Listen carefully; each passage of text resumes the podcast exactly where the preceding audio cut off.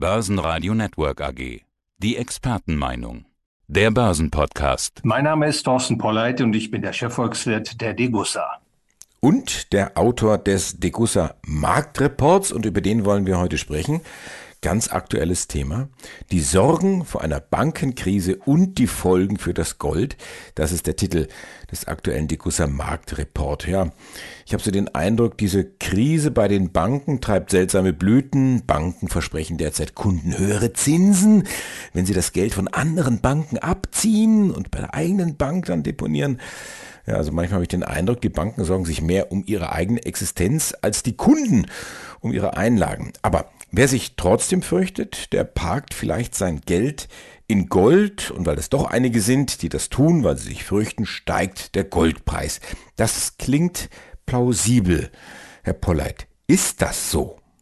Ja, man muss diese Frage mit einem Ja beantworten, aber auch ein Aber hinzufügen, denn es handelt sich hier nicht notwendigerweise um ein Naturgesetz und ich habe im neuen Degussa Marktreport versucht, diesen Zusammenhang äh, zu illustrieren im Euroraum. Und äh, wenn man dort die Zeitspanne 1999 bis Mai 2023 sich vor Augen führt, dann hat die Aktienkursentwicklung der Eurobanken um etwa 61 Prozent nachgegeben. Das heißt also, wer Anfang 1999 10.000 Euro in Eurobankaktien gesteckt hat, der hat jetzt nur noch 3.900 Euro. Also ein Absinken der Aktienmarktbewertungen für den Eurobankensektor ist hier zu beobachten gewesen. Und gleichzeitig, wer also Gold 1999 im Januar gekauft hat und es bis heute gehalten hat, der konnte aus 10.000 Euro 75.800 Euro machen, denn der Goldpreis in Euro gerechnet hat um etwa 658 Prozent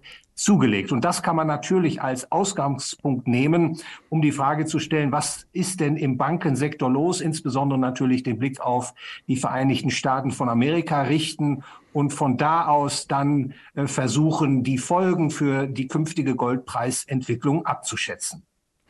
Jetzt ist ja dieser Zeitraum 99 bis heute sicherlich nicht zufällig gewählt, weil ja just dieses Jahr 2008 da reinfällt.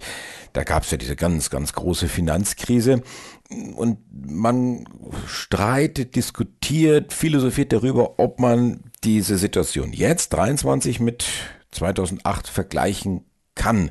Wir sind ja vermutlich zahlenmäßig und auch was unser Lernniveau angeht, unser Erfahrungsniveau, weit entfernt von 2008. Damals 25 Bankenpleiten inklusive Lehman Brothers und Lehman war ja auch ein ganz anderes Thema, lerne ich immer wieder. Das waren ja die notleidenden Kredite, diese Subprime-Krise, wo dann das Risiko äh, weltweit über Investmentvehikel verteilt wurde. Und ähm, heute geht es aber darum, dass Kunden ihre Einlagen abziehen, einfach weil sie es können, weil das digital funktioniert, bevor es vielleicht auch jemand anders tut.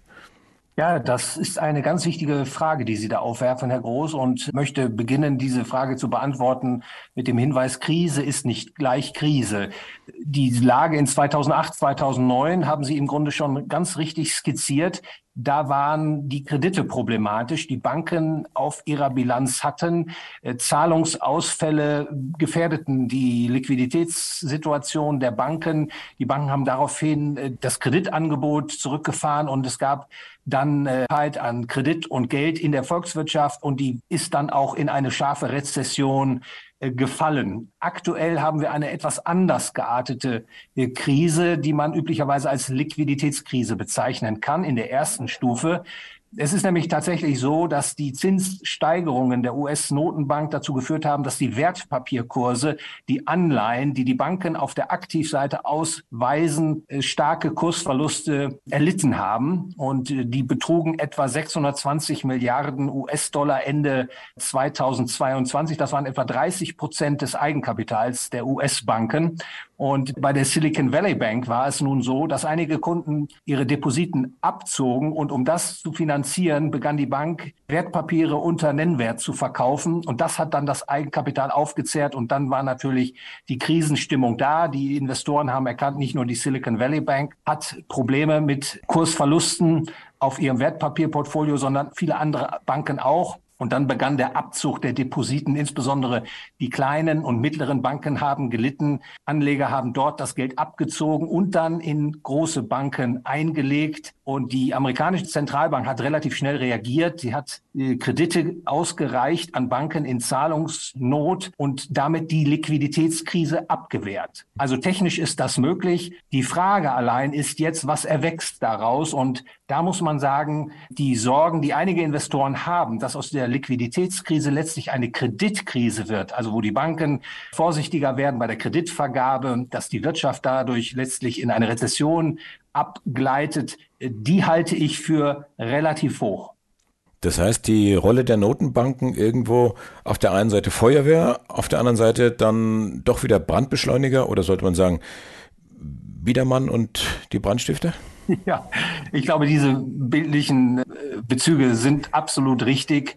Zentralbanken sorgen durch ihre Zinspolitik für sogenannte Boom- und Bust-Zyklen. Sie äh, erzeugen einen künstlichen Boom, äh, der dann in einen Bust umkippt, entweder indem externe Faktoren den Boom beenden oder die Zentralbanken es selber sind, die die Zinsen anheben und sozusagen die Party beenden. Und das Phänomen Boom und Bust in der Ausprägung und Schärfe, wie wir das in den letzten Jahren gesehen haben, äh, das ist ganz klar in der Verantwortlichkeit der Zentralbanken zu suchen. Und darüber sollten sich Anleger eben auch im Klaren sein, dass die Zinserhöhungen das Wirtschaftswachstum abdämpfen und auch das Geld- und Kreditangebot reduzieren und damit die Inflation drücken, das ist äh, in der Tat zu erwarten. Aber das Ausmaß, das befürchte ich, wird eben stärker sein in den Quartalen, die vor uns liegen, weil, das sollte ich vielleicht an der Stelle auch erwähnen, mittlerweile nicht nur das Geldmengenwachstum nominal stark sich abschwächt. In Amerika ist das Wachstum der Geldmenge M2 mittlerweile negativ. Und das ist wie ein Tritt auf die Konjunkturbremse und das eben nochmal als Hinweis dafür, dass die Abschwungkräfte, die Rezessionswahrscheinlichkeit enorm hoch gestiegen ist durch die jüngsten Zinserhöhungen der US-Zentralbank. Also die Notenbanken, die sagen, wann Party ist, die sagen auch, wann die Party vorbei ist. Der Anleger ist vielleicht dann irgendwo der Partygast.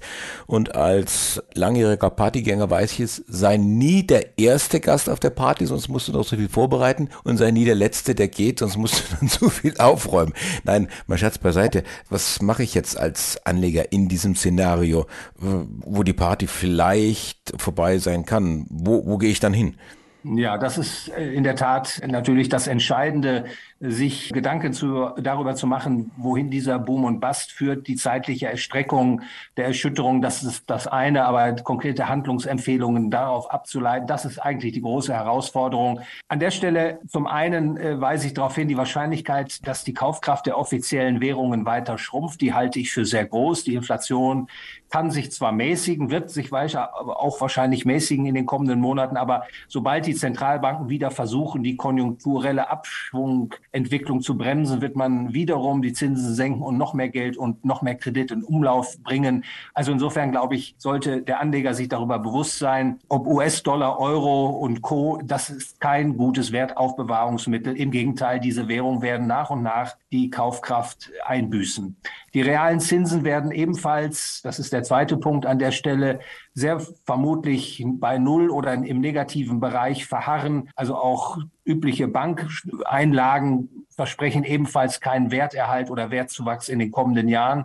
Ich bin nach wie vor der Meinung, Anleger sollten im Aktienmarkt investiert bleiben, im einfachsten Fall eben ein weltweit diversifiziertes Portfolio aufbauen. Am besten ist es natürlich, wenn man äh, die Expertise hat, über Einzelselektion die Unternehmen zu identifizieren und zu kaufen, in sie zu investieren, die diese Umbrüche, diese Erschütterungen, mit denen doch zu rechnen ist in den kommenden Quartalen, relativ besser als andere Unternehmen abwettern können. Und abschließend, das wird Sie jetzt nicht überraschen, ich glaube auch ein Teil des Portfolios sollte in physischem Gold und Silber gehalten werden. Ich glaube, bin auch fest davon überzeugt, dass mit diesen Edelmetallen der Anleger gute Chancen hat, äh, den Widrigkeiten des Fiat-Geldsystems effektiv die Stirn zu bieten, dass das Halten von Gold risikosenkend, aber auch renditesteigernd sein wird. Und insofern glaube ich, ist es wichtig, auch auf physisches Gold und Silber zu setzen.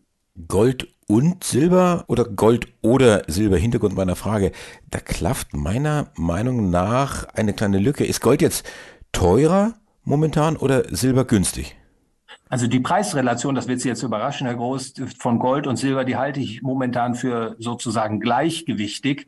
Äh, aus dieser Lücke, die Sie da beschreiben, lässt sich das nicht ableiten, dass Silber momentan übermäßig billig sei relativ zum Gold. Ich glaube allerdings, das Ansteigen des Goldpreises wird ein überproportionales Anziehen des Silberpreises nach sich ziehen.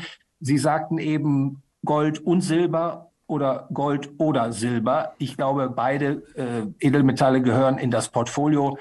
Man muss sich nur im Klaren darüber sein, Silber unterliegt stärkeren Schwankungen. Insofern bin ich immer geneigt, für einen Anleger, der nicht so gerne stark schwankende Kurse in seinem Portfolio hat, die Gewichtung des Goldes höher einzustufen als die des Silbers. Dann ändern wir ganz kurz mündlich die Überschrift des aktuellen Degussa Marktreports in die Sorge vor einer Bankenkrise und die Folgen für Gold und Silber. Äh, Damit kann ich sehr gut leben, Herr Groß. Dr. Thorsten Polleit, der Chefvolkswirt der Dekusser. Dankeschön fürs Interview. Alles Gute. Ich bedanke mich für das Gespräch, Herr Groß. Börsenradio Network AG. Die Expertenmeinung. Der Börsenpodcast.